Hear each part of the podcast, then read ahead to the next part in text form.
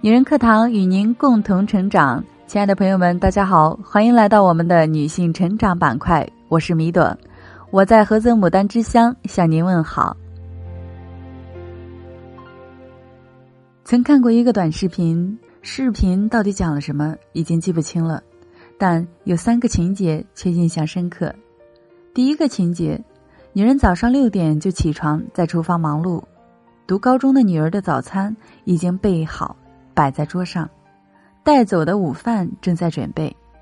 这时候，女儿起床，对妈妈咆哮：“你在干嘛？为什么不叫我起床？都是你，我又要迟到了。”女人同样以咆哮回敬：“你搞清楚，老娘叫了你一百遍，是你自己赖着不起床的好吗？老娘六点就起床给你做早餐，你吼什么吼？”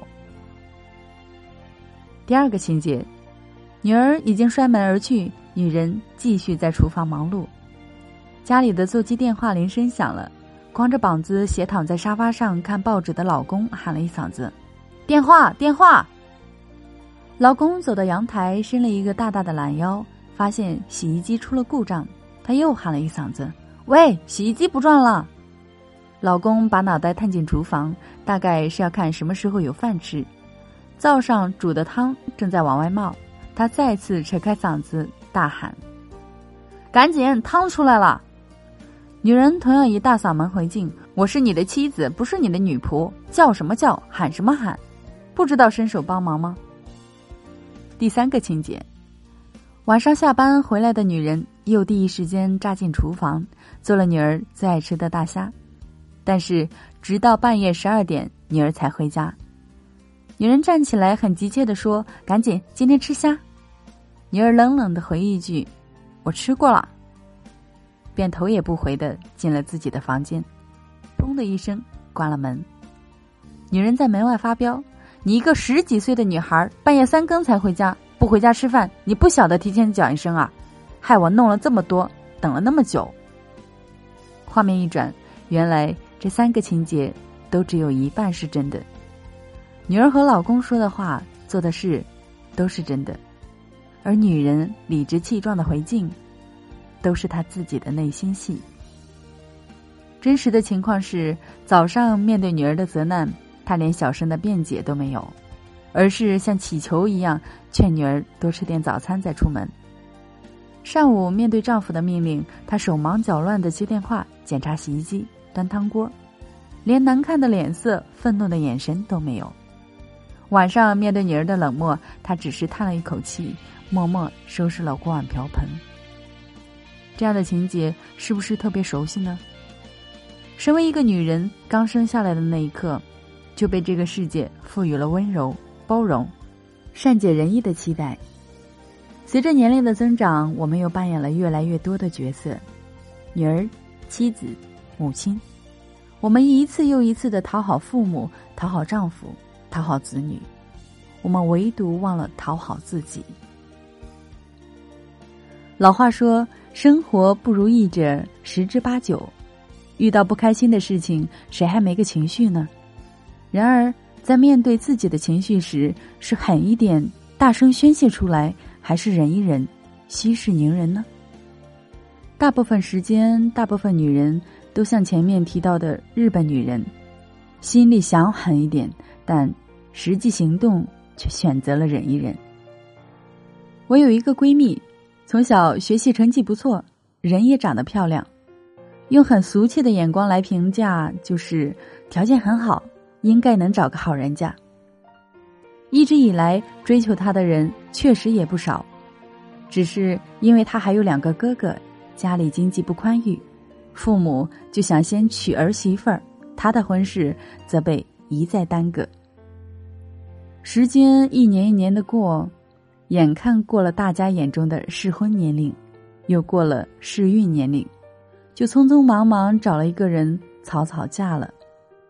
嫁的人其他方面还算好，就是君子远庖厨的大男子主义思想严重。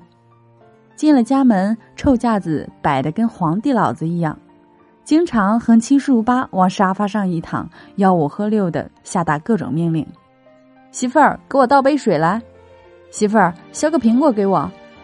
媳妇儿，地怎么这么脏？媳妇儿，我的袜子怎么还没洗啊？我闺蜜自己也要上班，同样早出晚归，白天累了一天，晚上回家第一时间往厨房跑。她在灶台边忙得晕头转向，老公拿双筷子坐在餐桌旁边等，炒好一盘菜，老公就自顾自的吃起来。等闺蜜把菜炒完，老公已经差不多酒足饭饱，桌上也只剩下残汤剩饭。如果有菜不合口味，老公还要严厉批评。虽然闺蜜时常觉得委屈，但也只和我们私下抱怨，从来不对自己的老公表达这种情绪。我们劝她别惯坏了老公，不说自己要被宠成公主、女王，但也不能把他惯成大爷吧。他总是说：“哎，算了。”他其实对我挺好的，就是有些大男子主义，说了也只会吵架。还不如就这样过个太平日子。很多女人之所以总是一忍再忍，就是因为总有那么些不成文、没有道理的经验告诉他们：忍一忍，风平浪静，日子总得过下去。我就不明白了，如果非得有人忍一忍日子才能过下去，凭什么就不能是男人呢？用一句老套的话说：“大清早亡了。”居然还有这种大男子主义的人能讨到老婆，真是大自然进化的失败。这个闺蜜不仅自己信奉这一套经验，还用它来劝说别人。我们有个朋友在婚姻中也遇到了些问题，不过她的麻烦主要是婆媳关系。闺蜜就用这一套理论去劝她：“你就忍一忍吧，好好过日子比什么都重要。你别太任性了。”你现在和以前不同，你是妻子，是儿媳妇儿，还是一个母亲，不能像以前一样任意妄为。你要为他们着想，忍忍吧。你总是得理不饶人，让别人怎么看你呢？人总要学会成熟，这是修养。搞得这个朋友觉得他根本没办法理解自己的委屈和感受，差点就和他绝交。是的，我们总觉得自己要做一个有修养的人。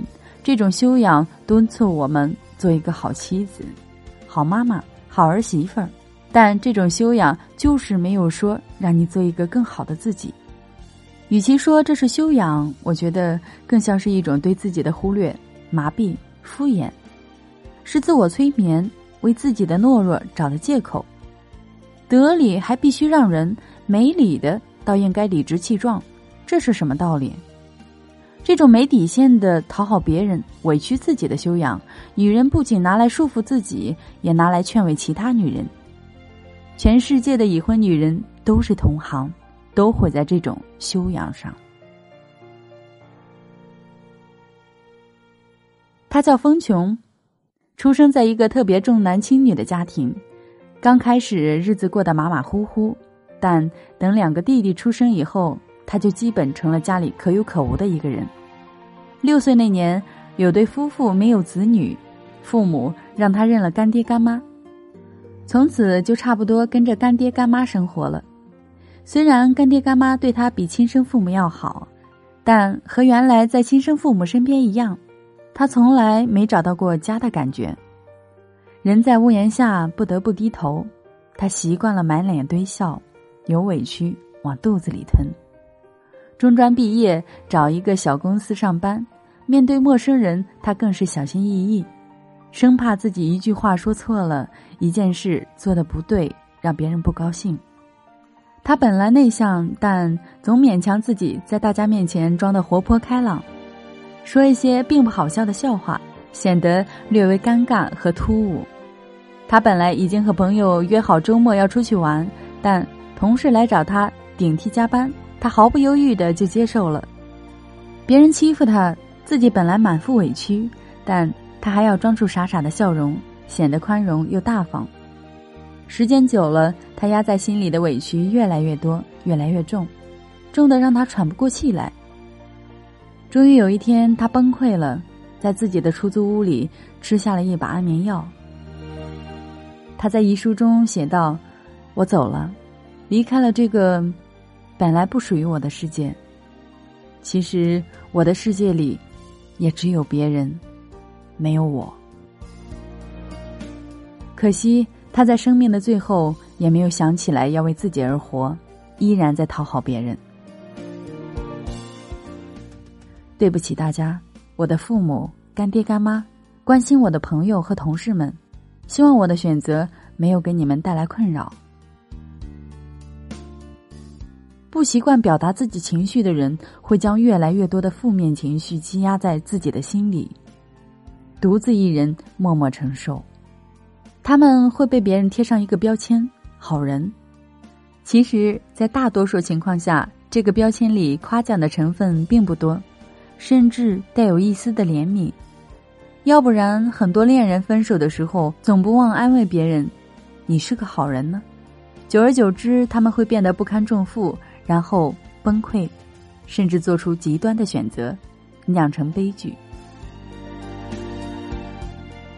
隔壁的罗阿姨不到六十岁，刚退休几年，她这一辈子过得像很多文学作品里伟大的母亲、伟大的妻子、伟大的女儿的合体。从小温顺听话，从来没有让父母操心，就连嫁人也是完全遵照父母的意思。嫁人后。又是个典型的贤妻良母，自己一边工作一边像服侍大爷一样服侍老公，像伺候少爷一样伺候儿子，像侍奉主子一样侍奉公婆。可惜刚退休不久就检查出了癌症，躺在病床上，他终于可以休息了。他没有恐惧，没有遗憾，只有解脱。在生命的最后几天里，她诉说自己这一生的委屈。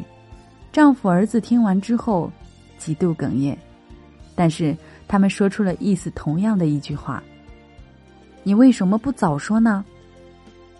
罗阿姨的一生就这样走过了，一辈子的委屈和牺牲换来了这样一句话：“是啊，你为什么不早说呢？”很多时候，你忍受着百般的委屈，做出了伟大的牺牲，但你感动了自己，别人未必能够感知。一味的牺牲和付出，别人会当成一种习惯，把你的好当成理所当然，你自己的存在感就会越来越低。放下屠刀可以立地成佛，但是如果你一直是个佛，一旦拿起屠刀，就要下地狱。可能是因为大家对好人的期望值比对坏人要高吧，所以好人做一辈子的好事。做一件坏事就成了坏人，被人攻击谩骂；坏人做了一辈子坏事，做一件好事就会让所有人感动的一塌糊涂。一味讨好别人、失去自我的人，容易给别人形成这种过高的期望值。当有一天你回过头来发现自己的生活一团糟，想拥有自己的生活的时候，立马就会引起反弹，别人会指指点点。没想到他平时装的人五人六的，原来是这样一个人。别人会像智者一样感慨：“唉，真是日久见人心啊。”如果你从来没有表达过自己的情绪，别人会自觉以为你是个没情绪的人，然后欺负你、压榨你，还不允许你反抗。那样他们会觉得你是个叛徒。除非从一开始你就懂得表达自己的情绪。他们也会习惯。回到开篇说的那个短片，他所想象的也是我们想象的，是想做而没做到的；他所做的也是我们经常选择的。但是这个问题真的无解吗？并不是。我们必须要学会好好表达自己的情绪，除了咆哮、歇斯底里、争吵，除了委屈、忍气吞声、懦弱。还有第三种选择，好好表达你的情绪。这是我们爱自己、尊重自己的开始。要好好表达自己的情绪，需要从两方面入手：认知自己的情绪，学会把自己剥离出来，站在一旁，像个旁观者一样对自己的情绪进行审视和分析。比如问自己这样几个问题：怎么了？你为什么这样？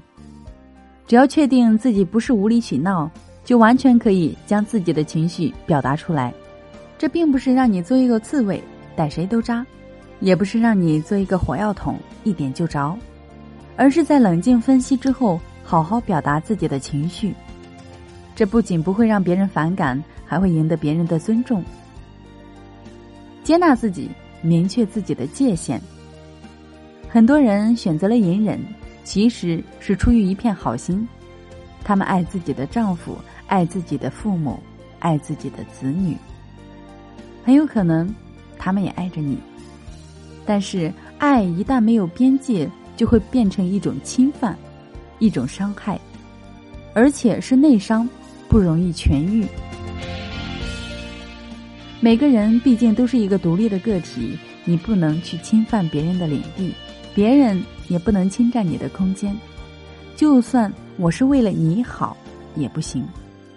这时候你就要明确自己的边界，私人领地非请莫入。这不是让你封闭，而是成为一个独立、完整的人。只有这样，你才能真正拥有自己的生活。好了，今天的节目就是这样了，感谢你的聆听，我是主播米朵。如果你想获得该节目的文字稿或与我们取得更多交流，欢迎您关注“女人课堂”的微信公众号 FM 幺三三二，更多精彩女性成长内容与您共享。我们下期节目再见。